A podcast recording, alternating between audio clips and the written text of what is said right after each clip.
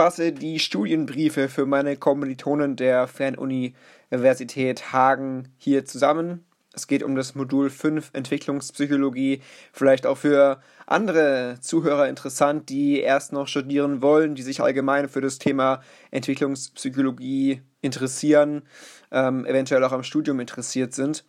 Ähm, ich möchte gar nicht viel Zeit verlieren und gleich mit den ersten Fragen starten, die ja relevant waren in der ersten Studienwoche sozusagen. Das waren unter anderem die Fragen, wie zuverlässig Kinder als Zeugen vor Gericht sind, was auch das Kommando Pimperle damit zu tun hat, inwiefern Schizophrenie vererbbar ist, was Epigenetik ist, inwiefern die Entwicklung von Kindern kontinuierlich oder diskontinuierlich ist und inwiefern Kinder von ihrer Umgebung beeinflusst werden und was hat das Thema Schlaf damit zu tun.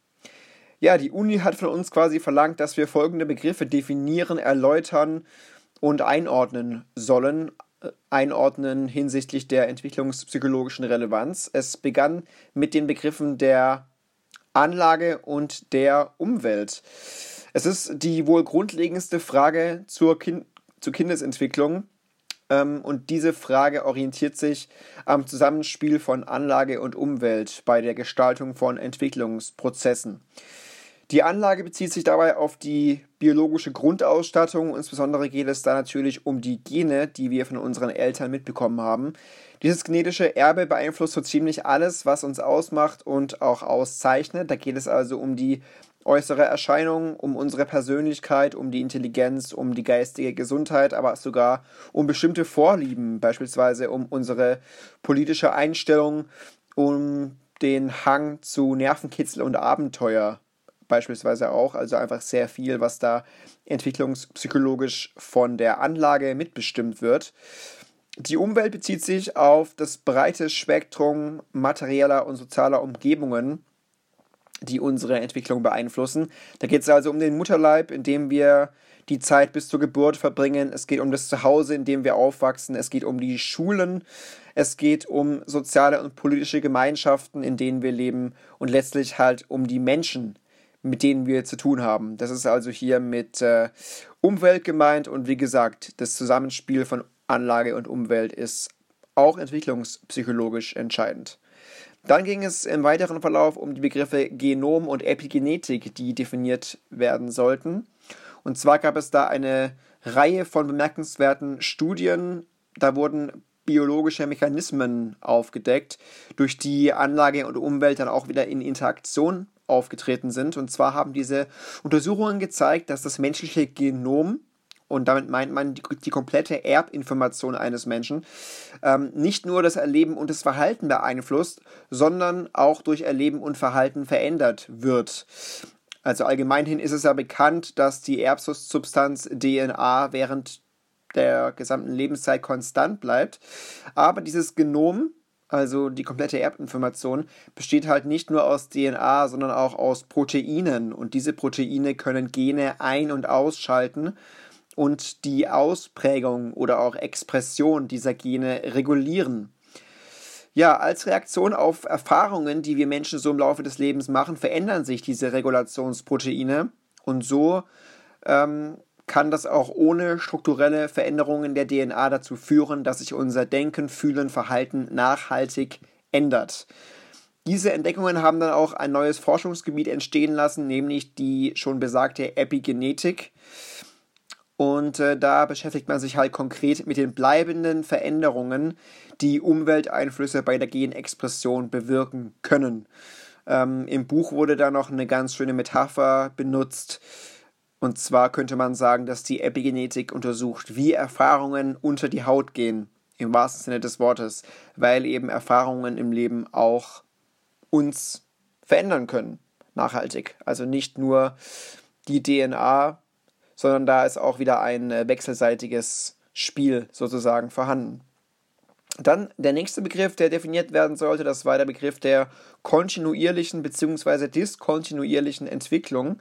Manche Wissenschaftler ähm, stellen die Entwicklung eines Kindes als einen kontinuierlichen Prozess dar, also als einen kontinuierlichen Prozess kleiner Veränderungen, so wie bei einem Baum beispielsweise, der immer höher und höher wächst. Andere Wissenschaftler hingegen sehen das als eine Reihe ähm, plötzlich diskontinuierlicher Veränderungen, also sprunghafte Veränderungen, beispielsweise wie bei der Entwicklung einer Raupe über den Kokord zum Schmetterling. Und äh, es gibt eine Jahrzehnte andauernde Kontroverse in der Entwicklungspsychologie, ähm, was denn jetzt die richtige Sichtweise quasi sei. Ähm, ja, das Problem bei dieser Entscheidung ist, dass ähm, sich Kinder bei einer Aufgabe gemäß einer Entwicklungsstufe verhalten können, bei einer anderen Aufgabe aber wieder in einer ganz anderen Stufe stecken können. Also es sind ähm, variable Niveaus, welche die Kinder da, da durchlaufen und deshalb ist es schwer zu sagen, ein Kind befindet sich in einer bestimmten Phase. Ein weiteres Problem bei dieser Frage nach äh, Diskontinuität und Kontinuität ist die Perspektive, die man selbst als Beobachter einnimmt, denn äh, diese Perspektive bestimmt halt so einiges mit. Ähm, das wurde im Buch mit der Wachstumsdebatte quasi äh, dargelegt und dargestellt. Also die Frage, ob das Wachstum eines Kindes äh, kontinuierlich oder diskontinuierlich ist. Äh, man hat da zum Beispiel die Größe eines Jungen im jeweiligen Alter betrachtet und dann erscheint die Entwicklung geschmeidig und kontinuierlich mit einem schnellen Wachstum am Lebensanfang, das sich dann verlangsamt. Ähm, ein ganz anderes Bild ergibt sich aber, wenn man das Wachstum desselben Jungen ähm, mit Hilfe des größten Zuwachses von einem Jahr zum nächsten darstellt. Da wächst Junge auch in jedem Jahr, aber am meisten normalerweise in, innerhalb von zwei Abschnitten, nämlich einmal von der Geburt zum dritten Lebensjahr und dann nochmal zwischen, zwischen ungefähr 12 und 15 Jahren während der Pubertät. Und dann wiederum sieht es nach einem diskontinuierlichen Wachstum aus. Das heißt, äh, zwei verschiedene Herangehensweisen, zwei verschiedene Statistiken und je nachdem, beide haben ja recht, aber je nachdem, wie man das Wachstum eines Kindes, äh, eines Jungen in dem Fall betrachtet, ist die Entwicklung diskontinuierlich oder eben kontinuierlich. Also gar nicht so einfach, das zu bestimmen. Jetzt beschäftigen wir uns mit der Mengenkonstanz. Auch das war ein äh, Begriff, der definiert werden sollte. Ein Name, der in dem Zusammenhang wichtig war, war der von äh, Jean Piaget. Da ging es um die Umschüttaufgabe zur Erforschung der Men Mengenkonstanz. Ähm, Piaget war im Übrigen ein Vertreter der diskontinuierlichen Richtung. Das heißt, er hat also Stufentheorien aufgestellt und ging davon aus, dass es eben diese sprunghaften Entwicklungsschritte bei Kindern gibt. Diese Invarianzaufgabe von Piaget sah so aus, dass man Kindern ähm, gleiche Mengen an Flüssigkeiten in gleich geformten Glasbehältern gezeigt hat. Also zwei Bechergläser ähm, gleiche Menge an Flüssigkeit und dann hat das Kind zugeschaut, wie diese Flüssigkeit aus einem der Behälter in einen leeren Glasbehälter umgeschüttet wird. Und dann soll das Kind sagen, ob die Flüssigkeitsmenge dieselbe geblieben ist oder ob sich in einem Behälter mehr Flüssigkeit befindet. Ähm, ja, wie gesagt, dieses zweite Glas, in das dann umgeschüttet wird, das ist dann schmaler und ähm, deshalb gehen dann die Kinder davon aus, dass das schmalere Glas mit der höheren Flüssigkeitssäule auch mehr Flüssigkeit enthält. So jedenfalls ähm, entscheiden oder sagen, dass die meisten Kinder in einem recht frühen Alter ähm, ein, zwei Jahre später sind die Kinder aber genauso sicher, dass die Flüssigkeitsmenge in beiden Behältern gleich ist. Also da findet halt so ein, so ein sprunghafter Entwicklungsschritt irgendwie statt, in dem die Kinder ähm, die Aufgabe bezüglich der Mengenkonstanz ganz anders einschätzen. Ähm, ja, zu den bekanntesten Stufentheorien gehört im Übrigen auch Jean Piagets Theorie der kognitiven Entwicklung. Dann, dabei geht es also um die Entwicklung des Denkens. Und nach dieser Theorie durchlaufen Kinder von der Geburt bis zur Adoleszenz vier Stadien der kognitiven Entwicklung. Und in diesen Stadien durchlaufen die Kinder verschiedene Phasen mit verschiedenen geistigen Fähigkeiten, mit verschiedenen Arten und Weisen, die Welt zu begreifen. Ähm, zwei- bis fünfjährige befinden sich in einem Entwicklungsstadium, in dem sie zu jedem Zeitpunkt nur einen Aspekt eines Ereignisses oder nur eine Art von Information berücksichtigen können. Ähm, das heißt, zwei- bis fünfjährige im Experiment eben hätten halt gesagt, naja, in dem einen Glas ist mehr Wasser drin beispielsweise, weil sie sich nur auf diesen einen Aspekt der Höhe ähm, des Glases oder der Höhe des Wassers im Glas ähm, berufen, beschränken können. Äh, mit sechs oder sieben Jahren treten die Kinder dann aber in ein anderes Stadium ein und da können sie sich auf zwei oder mehr Aspekte eines Ereignisses konzentrieren, beziehungsweise mehr Informationstypen miteinander koordinieren. Also Vier- und Fünfjährige ähm, konzentrieren sich auf die Dimension der Höhe, wie eben in diesem Experiment gerade angesprochen, kommen dann deshalb zum Ergebnis, dass sich im schmalen, höheren Glas mehr Wasser befindet. Ähm, Siebenjährige und die meisten Achtjährigen können dann aber beide relevanten Dimensionen, also Höhe und Durchmesser des Glases, berücksichtigen und kommen zum Ergebnis, dass, ähm, ja, dass sich die Ergebnisse oder dass sich die Unterschiede der beiden Gläser ausgleichen. Ja, dafür, dass das eine Glas höher ist, ist dann aber der Durchmesser zum Beispiel unterschiedlich. Und das können dann die Kinder in einem äh, späteren Stadium unterscheiden und berücksichtigen. Zum nächsten Begriff, ähm, das war der Begriff des soziokulturellen Kontextes. Und zwar wachsen Kinder ja in materiellen und sozialen Umwelten auf, in einer bestimmten Kultur, unter bestimmten ökonomischen Bedingungen und auch in einer historischen Zeit. Und all diese gerade besagten Faktoren bilden diese materiellen, sozialen, kulturellen, ökonomischen und auch zeitgeschichtlichen Umstände, die den soziokulturellen Kontext ausmachen, in dem ein Kind eben lebt und aufwächst. Und dieser soziokulturelle Kontext ist halt sehr wichtig, weil er sich auf jeden Aspekt der Kindesentwicklung auswirkt. Es gibt auch eine klassische Darstellung der Komponenten dieses soziokulturellen Kontextes. Ähm, der geht auf das bioökologische Modell von Uri Bronfenbrenner zurück. Da kommen wir dann später noch drauf, zu einem anderen Zeitpunkt in einem anderen Podcast. Ähm, Nochmal oder schon mal zu den wichtigsten Teilen dieses soziokulturellen Kontextes. Das sind die Menschen, mit denen diese Kinder zu tun haben, natürlich, also Eltern, Großeltern, Brüder, Schwestern, Erzieher, Lehrer, Freunde, Mitschüler und so weiter. Die materielle Umwelt spielt bei der Entwicklung eine Rolle, also Wohnung, Kindergarten, Schule, Nachbarschaft und natürlich ein wichtiger Teil des soziokulturellen Kontextes sind die Institu Institutionen, die das Leben der Kinder beeinflussen, also Schulsystem, religiöse Einrichtungen, eventuell Sportvereine, Jugendgruppen ähm, aber auch die Besonderheiten der Gesellschaft, also der Wohlstand einer Gesellschaft, die technologische Entwicklung einer Gesellschaft, die Werte, Einstellungen, Glaubenshaltungen, Traditionen, Gesetze und die politische Struktur. Also eine ganze Menge, was da auf so ein Kind einwirkt. Ähm, wenn man sich das mal so vor Augen führt, dann gibt es da auch noch andere weniger offensichtliche soziokulturelle Faktoren, beispielsweise die historische Epoche. Zum Beispiel gingen in den USA und in Deutschland vor 50 Jahren noch sehr viel weniger Kinder in Kindertagesstätten, als das heute der Fall ist. Die ökonomische Struktur war damals noch anders. Also zum Beispiel gibt es heute für Mütter von jüngeren Kindern mehr Möglichkeiten, außerhalb ihrer Wohnung zu arbeiten. Ähm, die kulturellen Überzeugungen haben sich geändert. Zum Beispiel ähm, ja, schadet eine aushäusige Betreuung den Kindern nicht, was man früher noch teilweise so angesehen hat. Kulturelle Werte sind unterschiedlich, das heißt, dass äh, auch Mütter von jungen Kindern in der Lage sein sollten, eine Arbeit außer Haus aufzunehmen, wenn sie das denn wünschen.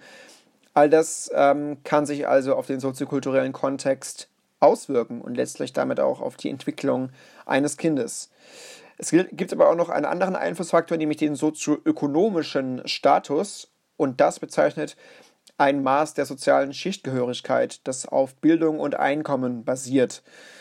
Und auch hier ist wieder jeder Aspekt des Kindeslebens im Prinzip von diesen Merkmalen betroffen. Es geht da um die Ernährung, aber auch um Disziplinierungsmaßnahmen, um die Spiele, die gespielt werden. All das kann von so einem sozioökonomischen Status abhängen. Ähm, natürlich ist es so, in unseren wirtschaftlich entwickelten Gesellschaften, dass die meisten Kinder unter komfortablen Umständen aufwachsen. Ist aber leider nicht überall der Fall. In den USA lebten 2011 etwa 19 Prozent der Kinder in Familien, deren Einkommen unter der Armutsgrenze lag. Da hat man für eine dreiköpfige Familie mit einem Erwachsenen und zwei Kindern mit 18.530 US-Dollar Jahreseinkommen gerechnet.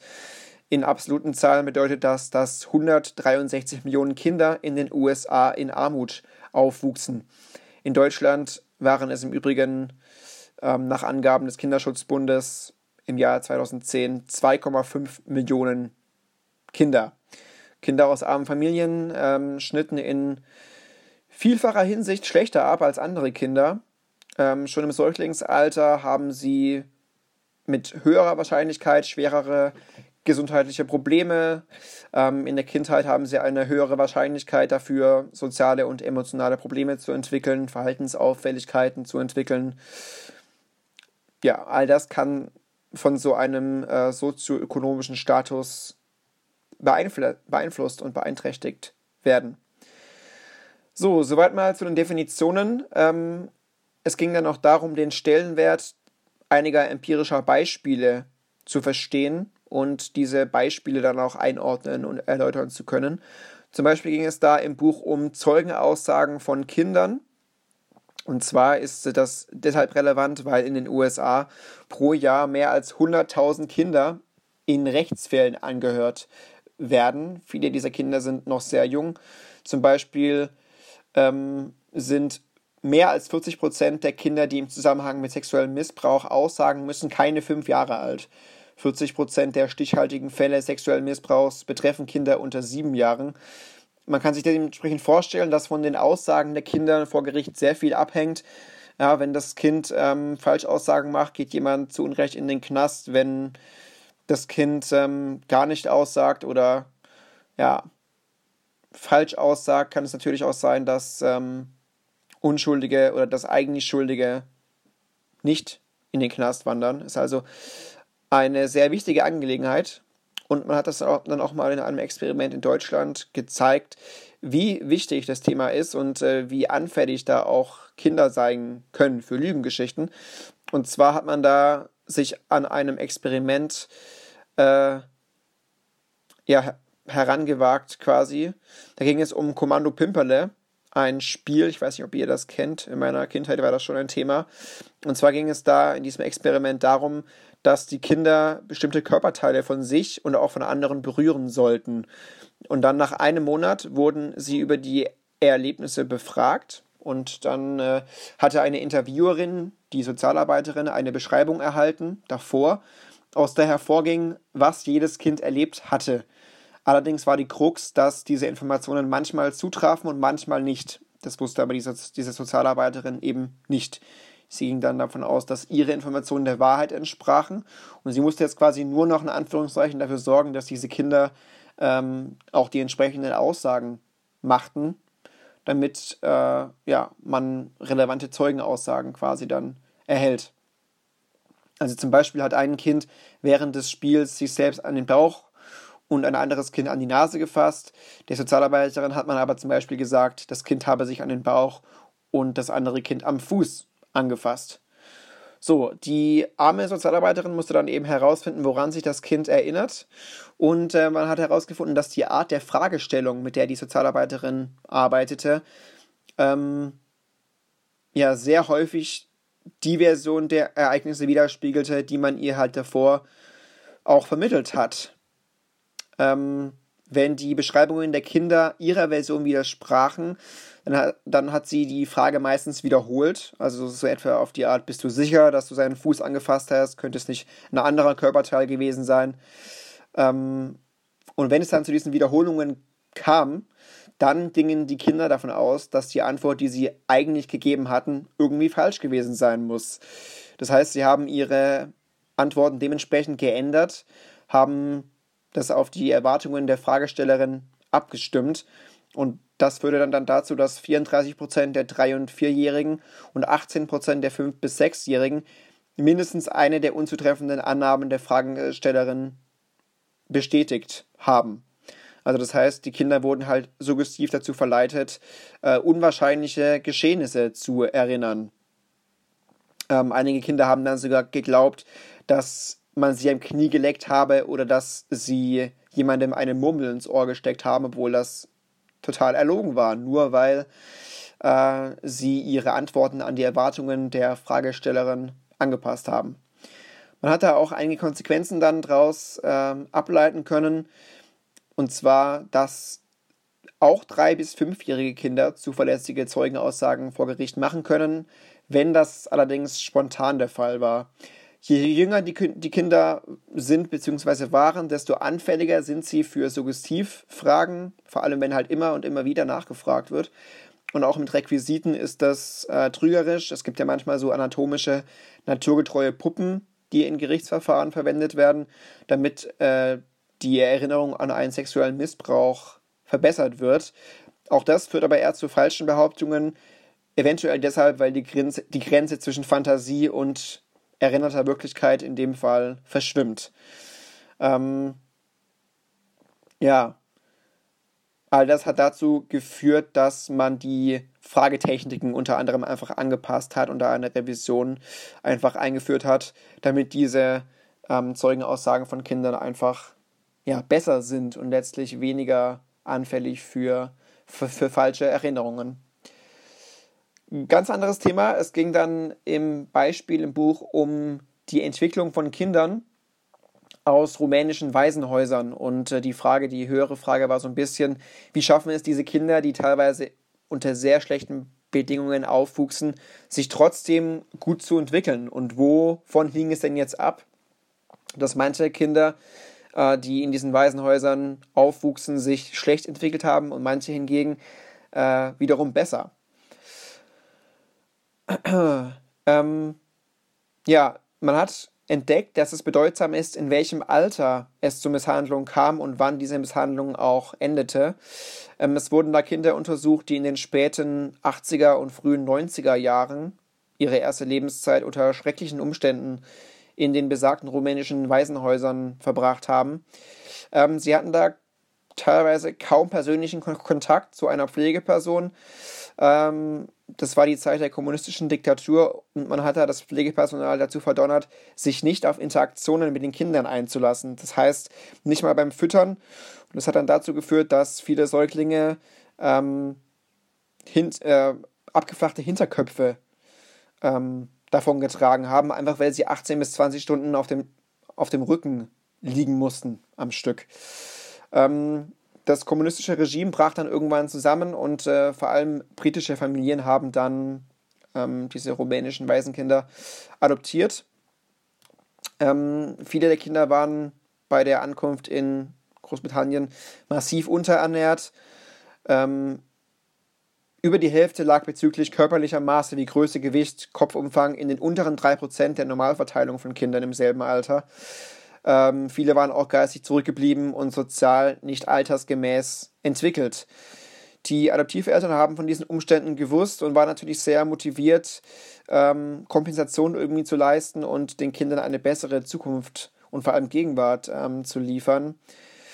Und man hat dann die Langzeitwirkungen dieser frühen Deprivation erforscht. Deprivation ist einfach der Entzug von Anreizen und dieser Entzug äh, beeinträchtigt die psychische und körperliche Entwicklung einfach massiv.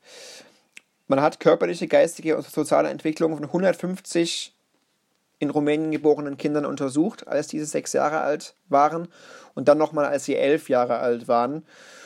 Damit man eine Vergleichsbasis schaffen konnte, hat man auch noch ähm, eine Gruppe von Kindern untersucht, die in Großbritannien geboren und dann vor dem sechsten Lebensmonat von britischen Familien adoptiert worden waren. Einfach, wie gesagt, um eine Vergleichsbasis schaffen zu können. Genau, also die Frage, die man sich gestellt hat, ist die menschliche Natur so flexibel, dass die Folgen früherer extremer Deprivationen überwunden werden können? Wenn ja, sinkt diese Flexibilität mit dem Alter der Kinder und mit der Dauer der Deprivation. Als die Kinder sechs Jahre alt waren, hat sich die körperliche Entwicklung der in Rumänien geborenen Kinder sowohl in absoluten Maßen als auch im Vergleich zur Gruppe der in Großbritannien geborenen Kinder deutlich verbessert. Das heißt, diese Erfahrungen der Deprivation haben die Entwicklung der rumänischen Kinder trotzdem weiterhin beeinflusst, aber das Ausmaß der negativen Wirkungen hing davon ab, wie lange das jeweilige Kind im Heim gewesen war. Rumänische Kinder, die von dem sechsten Lebensmonat adoptiert wurden, also eine recht kurze Phase nur dann in Rumänien verbracht haben, wogen im Alter von sechs Jahren ungefähr so viel wie die Vergleichsgruppe in Großbritannien. Äh, die Kinder, die aber zwischen dem sechsten und dem 24. Lebensmonat adoptiert wurden, ähm, die wogen weniger. Und am wenigsten wogen diejenigen, die zwischen dem 24. und 42. Monat adoptiert wurden. Ein ähnliches Bild hat sich dann auch in der geistigen Entwicklung abgezeichnet. Also das heißt, auch hier in Rumänien geborene Kinder, die vor dem sechsten Lebensmonat adoptiert wurden, haben an, als Sechsjähriger ein vergleichbares geistiges Niveau wie die Vergleichsgruppe erreicht. Zwischen dem 6. und dem 24. Lebensmonat schnitten die Kinder dann aber ein bisschen schlechter ab und diejenigen, die zwischen dem 24. und 42. Lebensmonat adoptiert wurden, erzielten noch schlechtere Testergebnisse.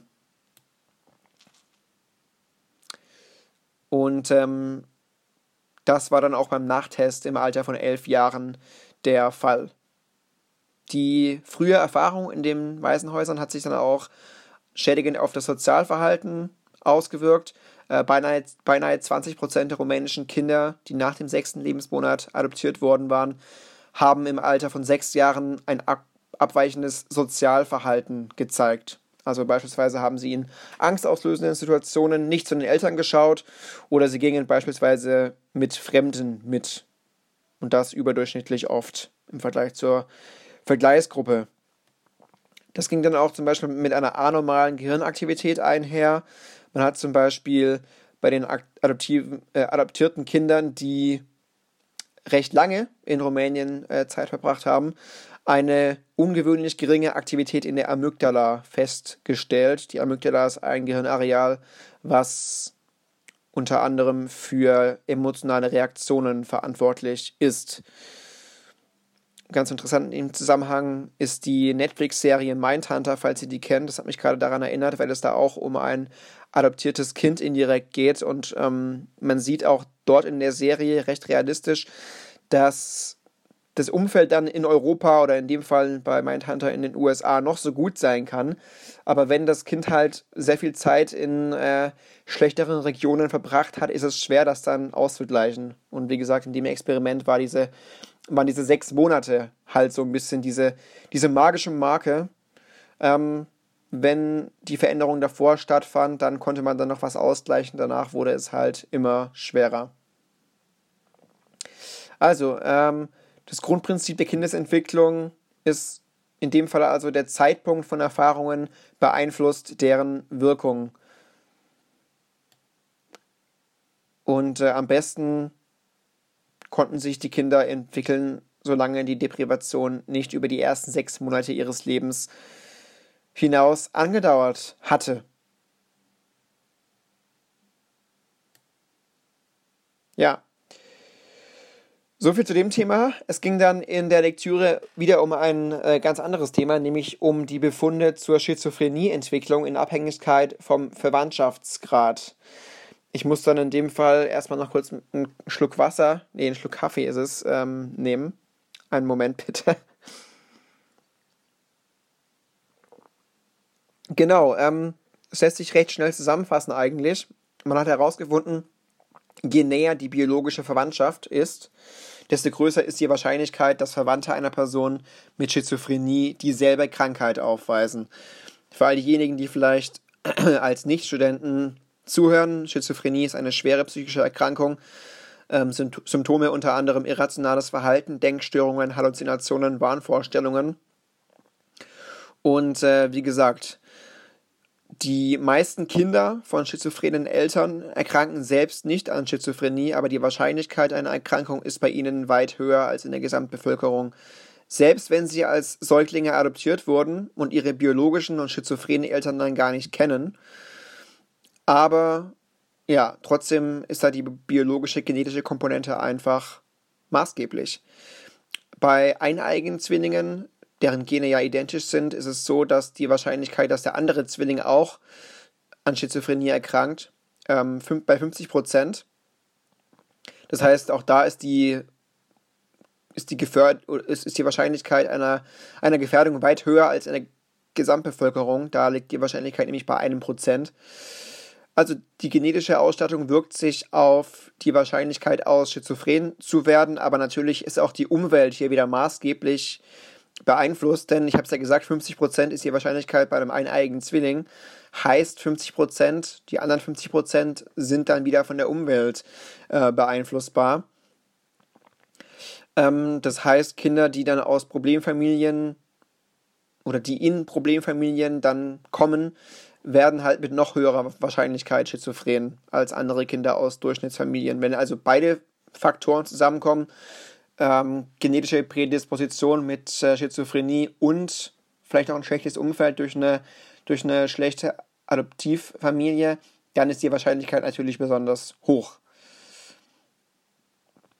Ähm, ja, also die Wahrscheinlichkeit war dann nennenswert hoch, wenn ähm, die Kinder von einem schizophrenen Elternteil abstammten und dann noch in eine gestörte Familie adoptiert wurden. Also man sieht, wie gesagt, äh, genetische äh, Beeinflussung ist da, aber auch hier spielt die Umwelt eine entscheidende Rolle.